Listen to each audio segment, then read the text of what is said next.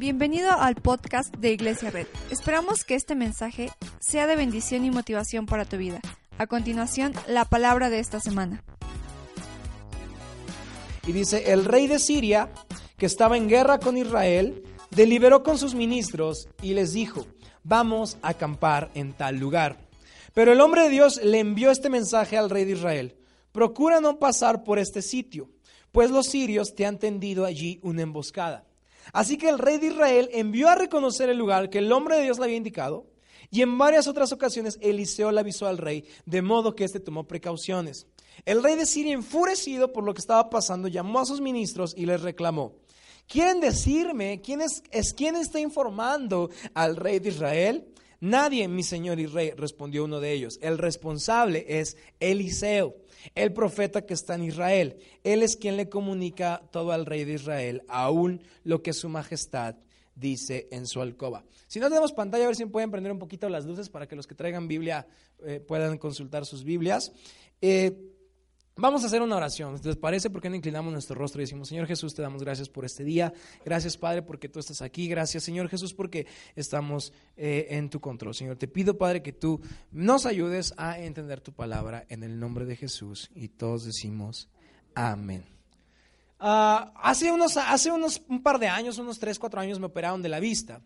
Y cuando me operaron de la vista era yo bien chistoso porque primero yo soy bien collón para las operaciones. No sé si soy el único, a todos les pasa. O sea, yo, yo soy collón hasta para ir a cortarme las uñas, ¿no? Bueno, no me las, no voy a cortarlas, pero hasta cortarme las uñas me pongo nervioso. Entonces me acuerdo que me operaron de la vista, porque yo antes usaba lentes, y entonces me acuerdo que después de, de la operación, después de que salí, yo salí, si, alguien lo ha operado de la vista, sabrán que, cómo es esto, salí con dos como conchas aquí en mis ojos. Y, entonces me acuerdo que eran unos pocos días antes de Navidad. Y entonces yo me acuerdo que me decía el doctor que yo no podía podría ver bien durante unos días. No sé si alguien se ha operado de la vista y sabrán que durante los primeros días no puedes ver bien. Incluso dijo, no vas a ver como deberías. Poco a poco tu vista va a ir agarrando, ¿no? Entonces, eh, fue bien raro porque tuve que mantener creo que esas cosas una noche o unas 24 horas, 40, no sé cuántas horas, pero fue complicado porque cuando abrí los ojos, eh, abrí los ojos y como que vi, todo raro, veía todo que se me movía, no podía caminar. Eh, ya veo bien, o sea, desde después de la operación, imagínense que no hubiera visto bien, pero ya veo bien. Pero el proceso como de abrir los ojos me costó un poquito porque la gente, el doctor me había dicho que no podía ver bien durante un tiempo. Incluso cuando iba manejando, eh, no sé si les ha pasado que de repente la, luz ven como que tiene como rayitos, así como que, ¿sí les han visto? Así como cuando no, no estás así. Yo veía como tres, cuatro luces en una lámpara. Entonces, era súper, súper complicado. Pero al final, cuando abres los ojos, te das cuenta, cuando viene claridad a tu vista, te das cuenta de la, de la, de la realidad como es. Ahorita vas a entender por qué estoy hablando de esto. Eh, esta historia habla de Eliseo. Dile, dile, a alguien, Eliseo. Eliseo era un profeta y Eliseo eh, no estaba de acuerdo con la corrupción de los monarcas en Israel. O sea, no crean que la corrupción es de México para acá, ¿no? O sea, la corrupción ha existido todo el tiempo. ¿No? Y Eliseo no estaba tan de acuerdo con esto, pero aún así Israel y Siria estaban en guerra. Pero Eliseo entendía que era mejor estar gobernado por, o sea, era mejor apoyar a Israel que apoyar a Siria. Entonces, estaban siendo en, en, guerra, estaban en pelea israelitas contra sirios. Y entonces el rey de Siria hacía estrategias. Entonces el rey de Siria decía, vamos a atacar por acá. ¿Alguien ha visto peleas, eh, digo, películas así como de guerra? Están padrísimas, ¿no? Y vamos a atacar acá y vas a, por el flanco derecho. Y entonces tú, Aquiles, ¿no? Y, entonces está bien padre. Y en, este, en esta porción de la Biblia, el rey de Siria estaba en guerra con Israel. Y entonces el rey de Siria hacía estrategias. Entonces, por ejemplo, si el rey de Siria le decía, vamos a entrar por la montaña tal o por el valle tal, Eliseo tenía superpoderes como los Avengers, escuchaba todo eso. O sea, como Nick Fury, ¿no? Así como que, ah, órale, ya sé qué va a pasar. Eliseo iba corriendo con el rey de Israel y le decía, oye, va a pasar esto. Obviamente Eliseo no tenía, no tenía poderes como de superhéroe, sino era con la intervención divina. Entonces, después de varias estrategias, ¿qué creen que pasa? El rey de Siria descubre que alguien está siendo un soplón, está siendo un sapo. O sea, alguien le está soplando al rey de Israel todas las estrategias. Entonces de repente el rey de Siria dice, ¿quién es? ¿quién es? ¿quién es? Y empezó, me imagino que, a ver, tú eres, no, no, yo rey no soy. Y entonces de repente uno de sus consejeros llega y le dice, ¿sabes qué? No hay un soplón en nuestras filas. O sea, es imposible que alguien sepa lo que vamos a hacer y se lo comunique tan rápido al rey de Israel. Y lo único que está pasando es un hombre que se llama Eliseo. Nombre para sus hijos si algún día quieren. Y entonces el rey de Israel sabía todos los movimientos del rey de Siria, pero por Eliseo. Y la Biblia dice que de repente se enojó. La Biblia dice, averigüen dónde está Eliseo para que mande a capturarlo. Entonces de repente mandó a todo el ejército que podía, mucha gente, y de repente llegó, la, historia bíblica dice que llegó a una pequeña como cabañita donde Eliseo estaba y querían acabar con Eliseo. Dice la Biblia, dice, él es el que, el responsable es Eliseo, el profeta que está en Israel. Él es el quien le comunica todo al rey. Y después, ya saben, inteligencia funcionó, espionaje funcionó y descubren que Eliseo está en una ciudad llamada Dotán. La Biblia dice que el rey envió un destacamento grande con caballos y con carros de combate y llegaron de noche para acercar la ciudad. Entonces, imagínate esta historia. Eliseo está escondido, está en su cama y de repente dice, ¿por qué no estoy escuchando estrategias? Pues porque ya vienen contra él. Seguramente dijo, oh, no puede ser, vienen a capturarme. La Biblia dice que por la mañana del día siguiente tenía un asistente, Eliseo tenía un asistente. Dice, cuando el criado del hombre de Dios se levantó para salir, vio que un ejército con caballos y carros de combate rodeaba la ciudad. Y el, y el criado respondió a lo que muchos responderíamos. Dijo, ay mi señor, ¿qué vamos a hacer? Voltea con alguien y dile, ay mi Señor, ¿qué vamos a hacer? Voltea con alguien y dile, ¿qué vamos a hacer? Dile, ¿y a dónde vamos a parar? ¿Qué vamos a hacer? Entonces, el asistente de Eliseo se paraliza por el miedo. No puede ser, era Eliseo y su asistente.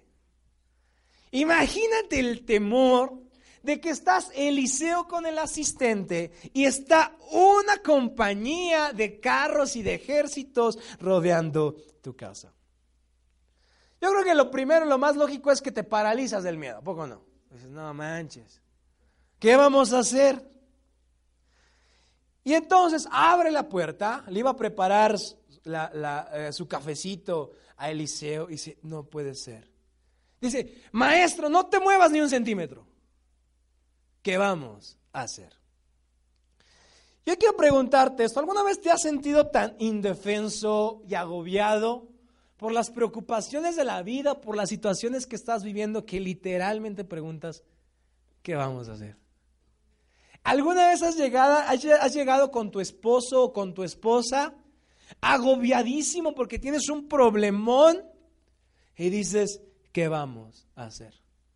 O el director te manda a traer por tus hijos, aquí no pasa porque aquí todos son bien portados. El director te manda a traer por tus hijos y seguramente como papá dices, ¿qué vamos a hacer? Yo creo que muchas veces en nuestra vida nos hemos sentido tan inseguros, tan expuestos y tan derrotados porque lo que está rodeándonos es más grande que nosotros. No hay nadie en esta vida que nunca haya enfrentado un problema más grande que él. Seguramente tu hijo se enfermó cuando estaba por nacer, seguramente estás pasando un divorcio, seguramente tienes un problema económico fuertísimo, seguramente tienes una, una, deuda muy, muy cañona, seguramente tienes un problema que literalmente sales todas las mañanas y en lugar de respirar el aire fresco, lo primero que dices es, ¿qué vamos a hacer? ¿Qué vamos a hacer? Yo creo que todos nosotros en algún punto de nuestras vidas nos hemos levantado tan atemorizados por lo que nos está rodeando. Quizá un reto muy grande, quizá una necesidad muy grande, quizá un negocio que no se concreta, quizá una situación em, económica y de repente pasa como este, este, este siervo y preguntamos, ¿qué vamos a hacer? Y cuando preguntamos qué vamos a hacer, siempre decimos cómo saldremos de esto. A ver si me ayudas con el piano, Ray, por favor. Y no solamente estamos rodeados, sino que lo que nos está rodeando es más grande que nosotros. ¿Alguien le ha pasado? No solamente estamos siendo rodeados, sino lo que nos rodea nos está rodeando con dos cosas, con capacidad y con fuerza. ¿Alguna vez te has sentido tan chiquito con la situación que estás viviendo? Y a lo mejor dices, no, el pastor dijo que íbamos a salir y todo va a estar muy bien, pero realmente te enfrentas al problema y te das cuenta que el problema tiene la capacidad de derrotarte. O sea, el problema puede vencerte. O sea, no es como que ya si decimos, Dios está conmigo, esté con nosotros y ya no el problema no pueda vencernos. Regularmente todo lo que nos agobia es porque tiene la capacidad de derrotarnos y porque tiene la fuerza de derrotarnos. Y cuando esto tiene la capacidad y la fuerza, hacemos un cálculo de posibilidades y nos damos cuenta que la posibilidad de derrota es muy grande. Como ayer, ¿ya vieron Infinity War? Todavía no.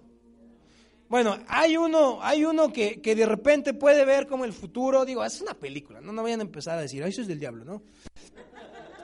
Empieza a decir y entonces le empieza a hacer así, dicen, ¿qué pasó? Porque dice, es que vi 14 millones de universos alternos. Y dice, ¿y en cuántos ganamos? Le pregunta Iron Man.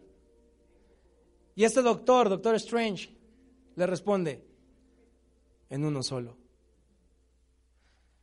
de 14 millones de formas en las que podría salir mal el problema, solamente podemos ganar en una. Y para los que son matemáticos, si tienes una oportunidad en un millón, ¿te arriesgarías a hacerlo? No. Dices, bye, gracias, nos vemos. Y entonces cuando nos agobia toda nuestra vida nos damos cuenta que hay pocas posibilidades de triunfar. Que numerosamente estamos siendo eh, rodeados, que hay pocas posibilidades de sobrevivir a este ataque. Y es imposible. Y entonces tenemos un miedo natural. ¿Qué vamos a hacer? Voltea con alguien y dile, ¿qué vamos a hacer?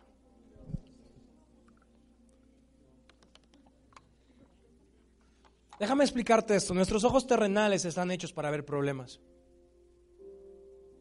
Hay gente que para cada solución tiene un problema, ¿verdad?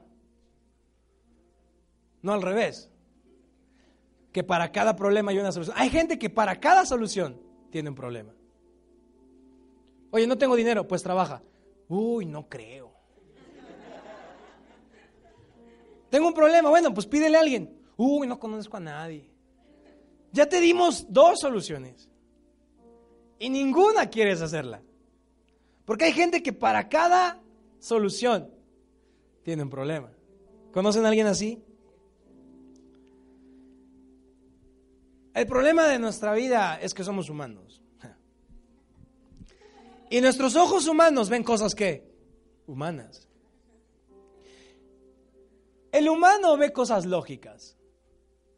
El humano se deja guiar por tres cosas, por las agallas, por la mente o por el corazón. ¿No te ha pasado que tienes un presentimiento de que vas a salir del problema, pero tu mente te dice que es imposible? O sea, dices, yo puedo, y tu mente te dice, pero ¿cómo? Explícame cómo. Y dices, lo lograré, saldré de esta. Y realmente tu mente te dice, sea sincero contigo mismo, no hay opción. O a lo mejor tu cuerpo te dice, yo puedo porque soy muy fuerte, pero eres un león con corazón de pollo. Que solamente tienes las agallas, solamente tienes la fortaleza, tienes la altura, pero tus emociones no están equilibradas. El problema de que nosotros somos humanos es que los ojos terrenales ven peligro en situaciones. Ven la lógica de los problemas. Y no sé si te ha pasado que vas con alguien y te dice, vas a estar bien. Estás así como de, ajá, ¿y cómo? es que estoy llorando. Pues ya no llores. esta situación me tiene preocupado. Pues ya no te preocupes. Ay, tú deberías ser psicólogo, mano. No, no manches. Me re que te ayudaste, gracias. ¿Cuánto te debo, no? No sé quién tiene problemas complicados hoy. Pero seguramente muchos de aquí. Y si te digo, todo va a estar bien, sé que será una palabra que después se te olvidará y mañana la lógica del problema te dirá que no, todo está bien. Y entonces vemos, salimos de nuestra habitación y vemos caballos, vemos carros de combate y un gran ejército que nos rodea. ¿Cómo no tener miedo si el problema que está en contra de nosotros es más grande?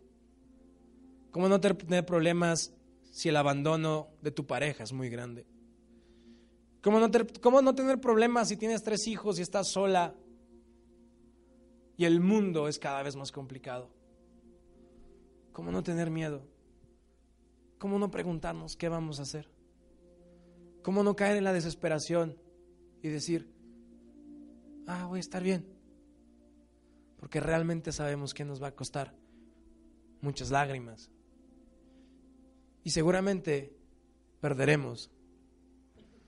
Porque seguramente si vemos las cosas con los ojos terrenales, perderemos. Si vemos, si vemos las cosas con los ojos de esa tierra, perderemos. Cuando nosotros en la iglesia decimos, no tengas miedo, no es porque tengamos una esperanza vacía o un deseo vacío, sino es porque tenemos una razón completamente para confiar. Y si es la oportunidad una entre un millón, si confías en Dios, aunque sea lo más imposible, Dios lo puede hacer. Aunque la lógica te diga que todo está en tu contra, aunque la mente te diga que no vas a poder, aunque tus sentimientos estén destrozados y agobiados, cuando te decimos no tenemos miedo, no es porque no queremos tener miedo, claro que tenemos miedo. Claro que nos atemorizaba abrir una iglesia. Claro que nos da miedo hacer cosas. Claro que nos da miedo invertir. Claro que nos da miedo buscar de Dios. Claro que nos da miedo porque somos humanos y los humanos tenemos miedo por naturaleza. Pero aunque tengas miedo, triunfaremos. Y no porque lo dice un pastor, o lo dice tu horóscopo, o lo dice la galletita de comida china, que no es china, y luego les, luego les cuento. Sino porque tenemos una fiel y fuerte razón para no temer. Incluso si no lo puedo ver, la razón existe. Quiero que vayamos a Segundo de Reyes los que traigan Biblia. Si no, no se preocupen, se los voy a leer. Y voy terminando. Segunda de Reyes 6.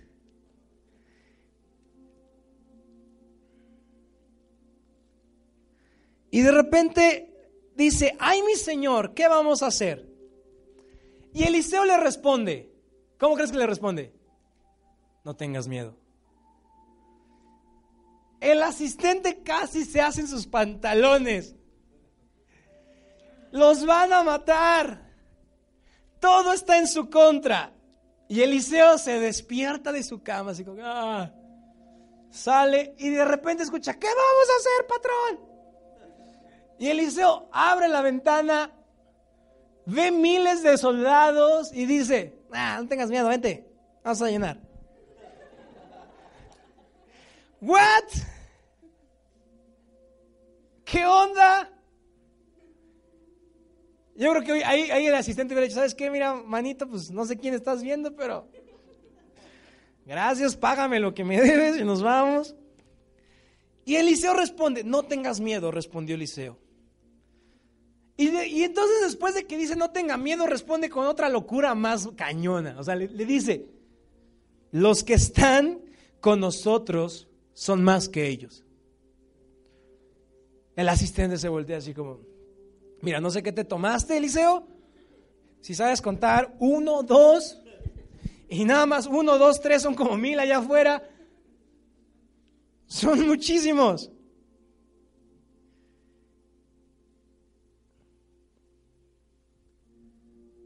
Cuando la, cuando en la iglesia te decimos no tengas miedo, no es porque queremos que no tengas miedo, sino cuando te decimos no tengas miedo es porque existe una razón para decirte que no tengas miedo.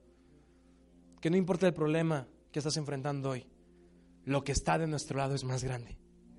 Lo que está con nosotros es aún más grande. Un divorcio es fuerte, sí, pero el que está con nosotros es más fuerte. Una falla es fuerte, sí, pero el que está con nosotros es más fuerte. Una deuda por un error es grande, sí, pero el dueño del oro y de la plata está de nuestro lado. Y si Dios está con nosotros, como ese versículo que nos encanta aquí en la iglesia, si Dios está conmigo, ¿qué me puede hacer un simple mortal? Y si Dios está conmigo, ¿qué me pueden hacer dos mortales? Y si Dios está conmigo, ¿qué me puede hacer una familia entera en mi contra? Si Dios está conmigo, aunque en esta tierra se empieza a llenar de violencia, de corrupción y todo se vaya al caño, si Dios está conmigo, nadie me puede hacer daño. Si Dios está conmigo, no importa si gana Mit, si gana Naya, si gana el peje, si gana el bronco. Aguas con los que se roban el cambio de las tortillas y gana el bronco porque... No importa quién gane, el que está de nuestro lado es más grande. No importa. Si tú quieres votar por quien quieras votar, vota por quien quieras votar. Porque el que está con nosotros es más grande. Y después Eliseo, voy terminando, hace una oración. Entonces Eliseo oró, Señor, ábrele a Giesi los ojos para que vea. El Señor así lo hizo. Y el criado vio que la colina estaba llena de caballos y de carros de fuego alrededor de Eliseo. ¡Wow! Cuando tenemos un problema, lo primero que hacemos es pedir que nuestra situación cambie, ¿cierto o no? Tengo un problema, ¿qué digo? Ya no quiero tener el problema. Pero Eliseo dijo eso, dijo, Dios, elimínalos a todos. ¿Eliseo dijo eso? Dijo, no. Dijo, Dios, ábrele los ojos a mi asistente para que pueda ver que aunque el problema es más grande, tú estás con nosotros y eres más grande. ¿Significa que los, ¿Significa que los problemas se van a acabar? No, familia, no. Me encantaría decirte que tus problemas se van a acabar. La oración que tiene que ser de nosotros al empezar cada mañana es, Señor, abre los ojos de mi, mente y de mi corazón para que cuando vea que lo grande está en mi contra, pueda entender que tú eres más grande. La oración de Eliseo no fue un clamor para que su situación cambiara. La oración de Eliseo fue un clamor para que nuestros ojos puedan ser abiertos por Dios y podamos ver que Él está rodeando lo que nos rodea. O sea, cuando los, los militares dijeron, ja, ja, ja, pobres tontitos, ya los vamos a matar, había un campamento de ángeles rodeando a Eliseo. ¿Ustedes sabían que nosotros no podemos ver a menos que veamos luz reflejada en eso? ¿Sí sabían así? O sea, si no hay luz, no vemos. ¿Y las cosas existen? Sí, solo que no las que no las vemos. Toda situación depende del ojo con que la veamos. Cuando tenemos oscuridad en nuestra vida, ¿qué crees que vamos a ver? oscuridad. Pero cuando nuestra mirada está puesta en Jesús, cuando nuestra mirada está puesta en lo que Jesús hace con nosotros, podemos entender que el que está con nosotros es más grande. Los buenos hombres no solamente te dicen un consejo, los buenos hombres que van a triunfar en esta vida te dicen, oro para que Dios abra tus ojos y puedas ver que el problema que estás teniendo es chiquito a comparación de Dios. Muchas veces no lo vemos por dos cosas, por costumbres o por percepción. El asistente era nuevo. Imagínate cuántas veces Eliseo ya estuvo rodeado de, para tener esa tranquilidad. Imagínate cuántas veces Eliseo ya estuvo rodeado. Y le dijo, ah, no, eran más poquitos hace ocho días, realmente. Pero Giesi no tenía esta, esta, esta, esta costumbre de ver lo sobrenatural. Cuando cambias tus patrones, cambias tu percepción. Cuando te acostumbras a poner a Dios en primer lugar en todo momento, Dios estará contigo en todo momento. Cuando empiezas a caminar en todo momento con Dios, Dios estará contigo en todo momento. Y a veces porque no lo percibimos. Tu falta de percepción no hace la realidad del ejército espiritual menos visible. O sea, que tú no lo veas significa que no existe. No, significa que existe, pero no lo estoy viendo. Significa que está, pero no lo estoy viendo. La Biblia dice que la fe es que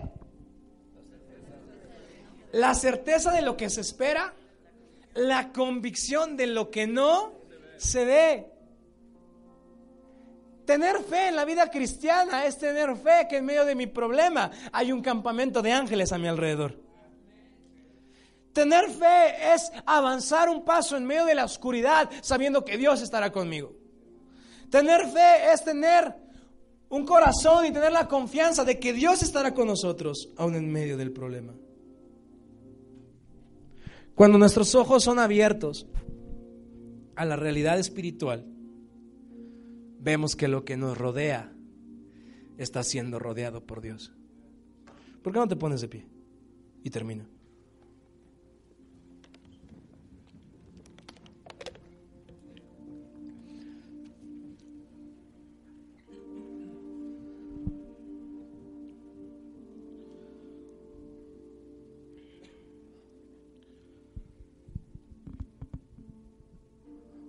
Y entonces Eliseo ve en la puerta y dice, órale, sí son muchos. Y regresa a su casa. Y Jesse dice, son más que nosotros. Y entonces Eliseo dice, Señor, abre los ojos para que Jesse vea. Y entonces en ese momento, Jesse abre sus ojos y voltea a ver otra vez a lo que los estaba rodeando. Y ahora se da cuenta que lo que los rodeaba y los atemorizaba está siendo rodeado por algo más grande, por algo más fuerte y por algo más capaz. Y cuando voltea a ver afuera se da cuenta que hay caballos de fuego rodeando al ejército sirio. Y adivina quién eran los únicos que tenían caballos de fuego. Los ángeles. Los otros sí estaban medio tontitos.